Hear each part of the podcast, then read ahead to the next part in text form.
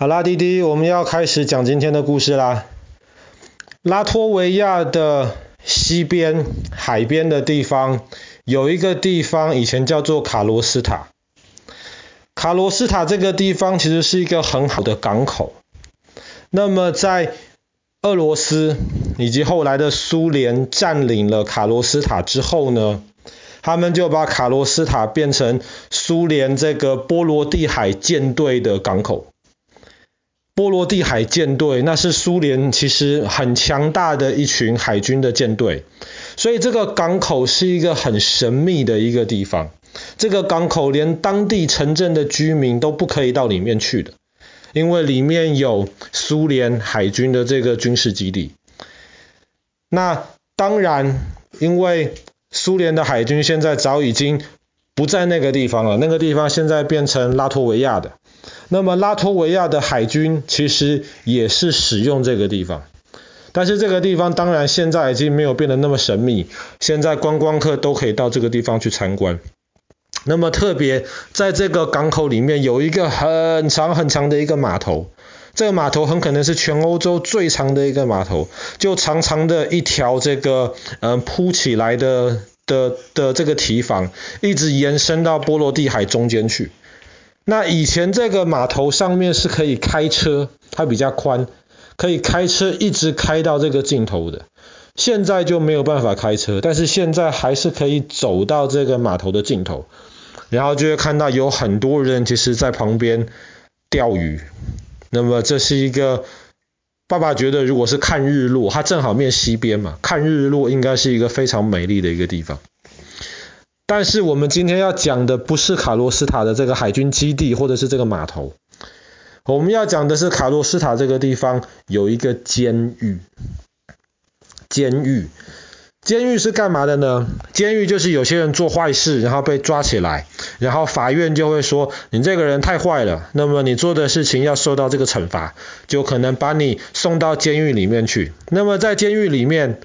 正常地方的监狱哈。在监狱里面的话，你是不可以有自由的。那么你可能每天都很无聊，你要在那边反省，然后可能有有每天可能有一两个小时的时间，你可以出来到外面去去运动一下，或者去享受一下阳光。但是你不可以跟监狱其他的里面的人有太多的交谈，基本上就是罚你一个人去反省、去思考你之前到底做错什么事情。这个是监狱。卡罗斯塔外面其实有一个以前的监狱，这个地方藏得非常的隐秘。然后当时，当时俄罗斯一开始用这个地方当监狱，后来纳粹德国占领了拉脱维亚之后，就把这个地方关他们抓到的这些俄罗斯的这些战犯，就是这个敌人的军人。那后来苏联把这个地方又占领回去的时候呢，当时拉脱维亚有很多的老百姓是希望要独立的，所以从苏联的角度，这些人就是造反分子，很麻烦的这些人，他们就会被苏联当地的人抓起来，然后送到这个监狱里面去。这个监狱是一个关那种。从政府的角度而言，这种政治犯就是关这种很麻烦的人的监狱，所以在这里面，绝大多数监狱的房间都是自己一个人的，然后他不让你跟其他人能够分享同一个房间，你就一个人被关在那边，然后暗无天日的，什么都看不到，非常非常的无聊，就每天在那边反省。那么当然，后来自从拉脱维亚独立了之后，这个地方就不被拿来当成监狱使用了。这个地方现在是非常非常特别的一个旅馆。弟弟没有听错，这是一个旅馆。很多人去外面旅游。他们会像我们传统一点的旅游，我们会去外面欣赏这些美丽的风景，这些特别的一些建筑物，可能很有文化、很有历史背景的一些地方，这个是我们通常会去参观的地方。但是现在越来越多人出去旅游，除了这些地方之外，他们还希望有一些经验。他们希望能够透过这一次的旅游，能够让自己体验过、经历过一些自己从来没有经历过的东西。那么这个监狱呢，后来就被改成了一个旅馆。它可以让我们这些没有被抓到监狱里面去，我们当然都不是坏人。它可以让我们这些平常没有机会住在监狱里面的人，试试看住在监狱里面一个晚上是什么样的感觉。首先，你要报名的话，当然你要交钱喽，而且还不便宜。交完钱之后呢，你还要在这边签下一个协议书，就是。保证你自己很健康，然后没有什么身体或是心理上的一些问题。然后呢，接下来二十四个小时发生什么事情，那么你要能够承受。然后你如果不听监狱里面的这些长官的话，你可能会被惩罚。惩罚的意思就是说，他可能他不会打你屁股，他会要你可能去清扫一些地方。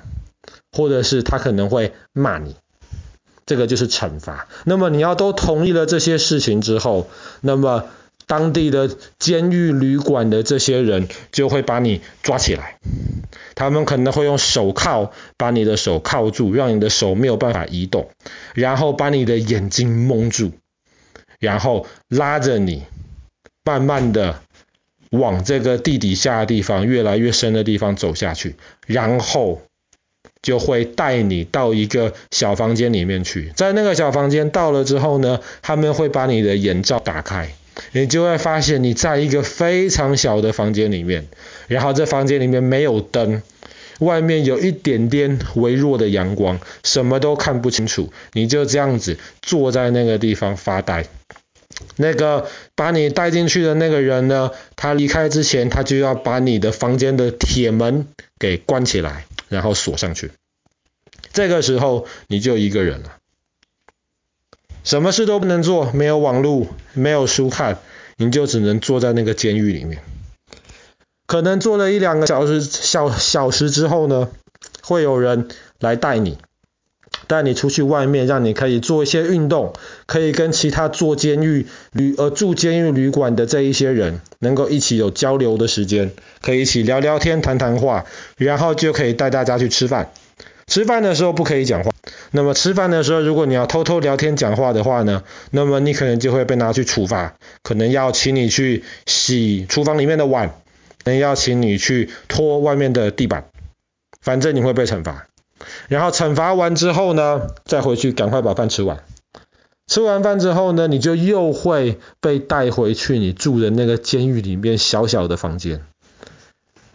这时候晚上可能会开一点灯，那么你可以把你自己行李里面的一些书拿出来看。可是你会觉得气氛非常非常的压抑，因为这个房间里面没有网络，没有电视，墙壁上面全部都是以前住在这个监狱里面的人，他们没有事，可能用指甲在墙壁上面刻的这些图案。总之，蛇都没有。你就要在这个地方晚上闭上你的眼睛睡觉，直到第二天早上，大家会叫你起床，带你去外面的地方吃个早餐，然后你就结束了这一趟监狱的经验，监狱的体验。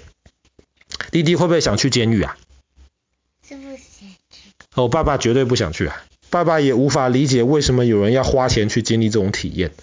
当然，爸爸相信这种体验其实蛮有意思的。而且在我们现在这种网络开始真的是从各方面入侵我们的生活，占用我们的时间的这种时候，其实，其实如果能够在监狱里面有一个晚上的时间，能够好好的思考一下自己的生活，这搞不好是一件好事。只是里面的环境实在是太压抑了，而且这个地方是真正曾经这是真正的监狱啊，那么里面。有多少人曾经待过你住的这个房间？中间又有多少人是顺利的离开这个房间？那其实没有人知道。那爸爸实在是不太愿意花钱找罪受。那如果爸爸真的要好好的能够安静下来，能够思考一下自己前面的事情的话，爸爸觉得可能到那种深山里面，或者是那种海边小岛上面的旅馆，没有其他的东西，在那边好好的休息，搞不好是一个比较好的一个选择。但是要去住这个拉脱维亚的监狱旅馆还不容易啊，很早就要订，而且还不一定能够订得到。非常多人希望去有这样子的经验，毕竟我们大多数人其实都是好人，这辈子希望我们都没有机会真的被抓到监狱里面去。好啦，那么今天的故事就讲到这边，拉脱维亚这个非常神奇的监狱旅馆。